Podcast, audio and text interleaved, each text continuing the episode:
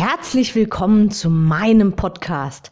Mein Name ist Anke Weber und ich bin Online-Ernährungscoach von blog.gesunderappetit.de.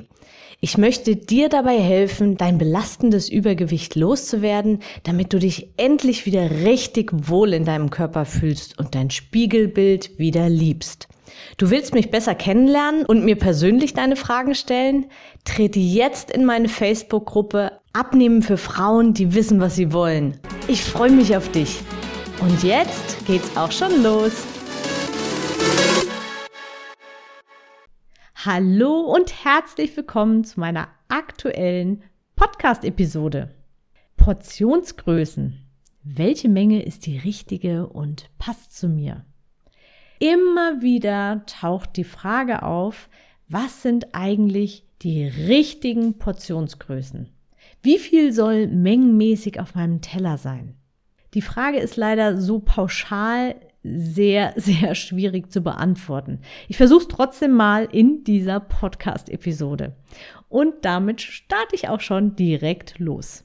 Zunächst einmal, jeder Mensch ist anders und es macht ja schon mal einen erheblichen Unterschied aus, ob du zum Beispiel 1,78 Meter groß bist und 110 Kilo wiegst und dabei den ganzen Tag auf den Beinen bist oder ob du so ein Zwerg wie ich bist und gerade mal die 1,60 knackst und vielleicht nur 60 Kilogramm wiegst und einen Bürojob hast. Schon hier müssen die Portionen natürlich unterschiedlich groß sein. Und als nächstes ist es ja auch nicht unerheblich, wie häufig du am Tag etwas isst. Gehörst du zum Beispiel zu den Frauen, die nicht frühstücken und dann nur zwei große Mahlzeiten am Tag essen?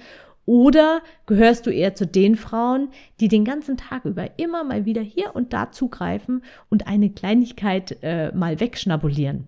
Hier mal ein Stück Obst, hier mal ein Riegel, da ein Latte Macchiato, ein kleiner Nachtisch nach dem Essen und abends auf der Couch nochmal was und so weiter. Und alles ist möglich. Es gibt da kein richtig oder falsch. Es gilt letztendlich nur rauszubekommen, welche Ernährungsweise zu dir und deinen Zielen passt. Aber kommen wir zurück zu den Portionsgrößen. Wie findest du jetzt die konkret für dich passenden Mengen? Du kannst es rausbekommen. Am einfachsten geht es tatsächlich, indem du mal für ein paar Tage nur ja, jetzt kommt das Wort clean ist. Was bedeutet clean? Ähm, ich bin nicht so der Fan von so einem absoluten Clean Eating, aber dazu gleich mehr. Ähm, clean bedeutet, dass du nur Lebensmittel isst, die industriell überhaupt nicht verarbeitet sind. Also das bedeutet in dem konkreten Fall, dass du mal für ein paar Tage industriell verarbeitetes Essen komplett wegstreichst.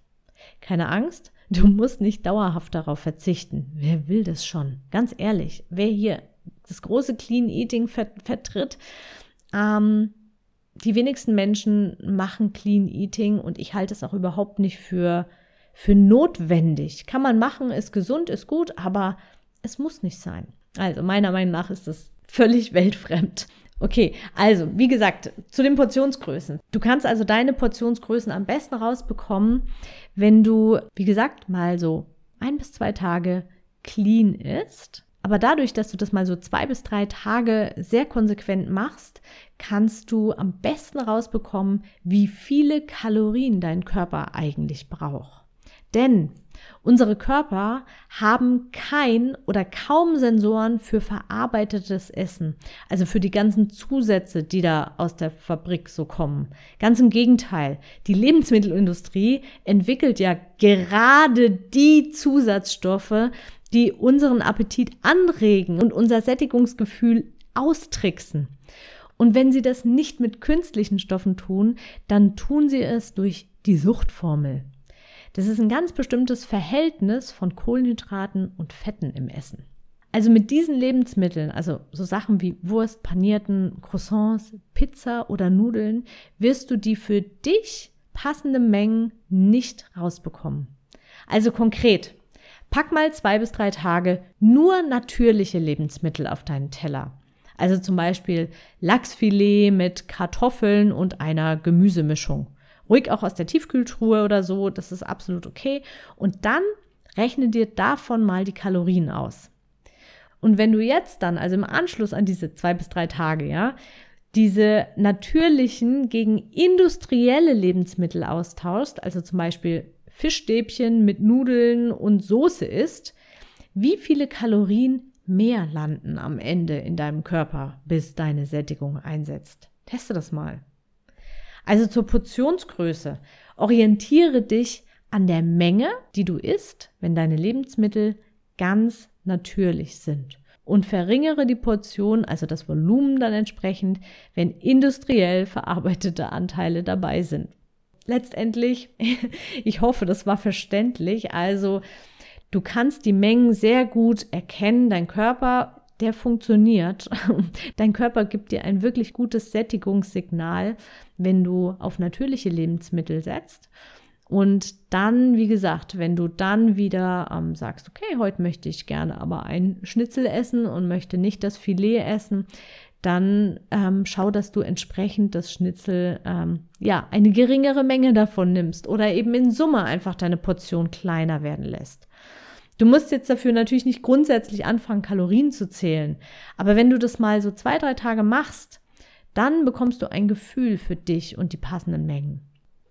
Achte grundsätzlich bei jeder Mahlzeit auch darauf, dass von allen Komponenten etwas dabei ist. Also Kohlenhydrate, Eiweiß, etwas gutes Fett und auch Ballaststoffe.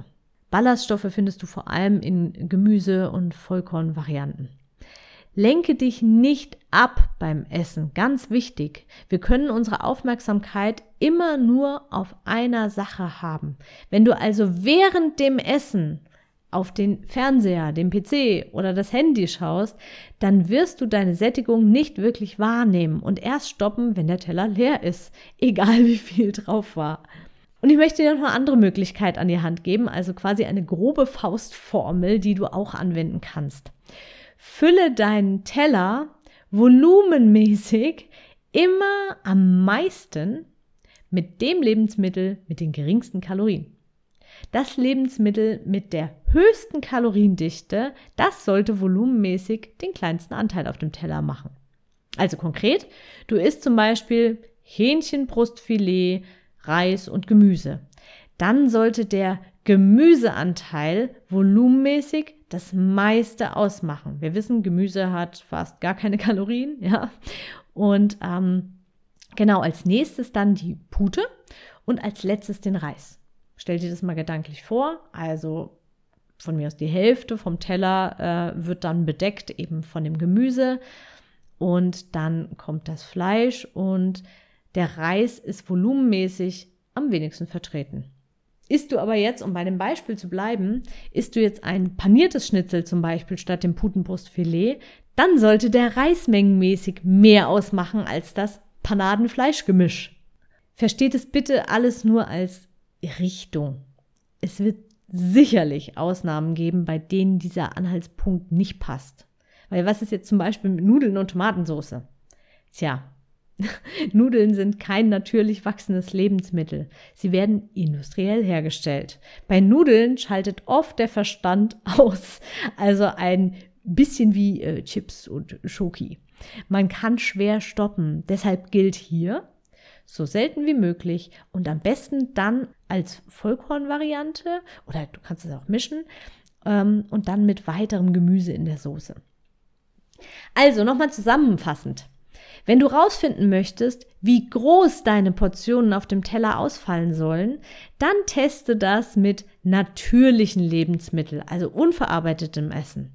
Rechne mal für zwei bis drei Tage die Kalorien dieser Portionen mit Hilfe einer App aus und dann kannst du die passende Menge auch für alle anderen Lebensmittel rausbekommen. Ist natürlich zwei bis drei Tage etwas mehr Arbeit und etwas zeitintensiv, aber wenn dich dieses Thema wirklich so sehr umtreibt und ich mache wirklich immer wieder die Erfahrung, ich bekomme die Frage wirklich ganz oft gestellt, wie viel soll ich denn davon essen und wie viel davon?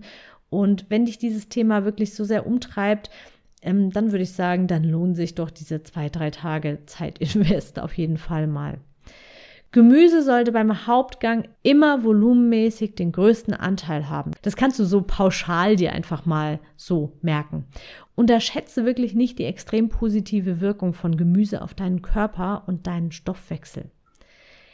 Ja, das war jetzt ganz schön viel ähm, Input. Ich hoffe, du konntest mir folgen. Sonst ähm, hör dir die Episode einfach nochmal an und nochmal an. Nimm Zettel und Stift und schreib dir für dich die wichtigsten Punkte raus.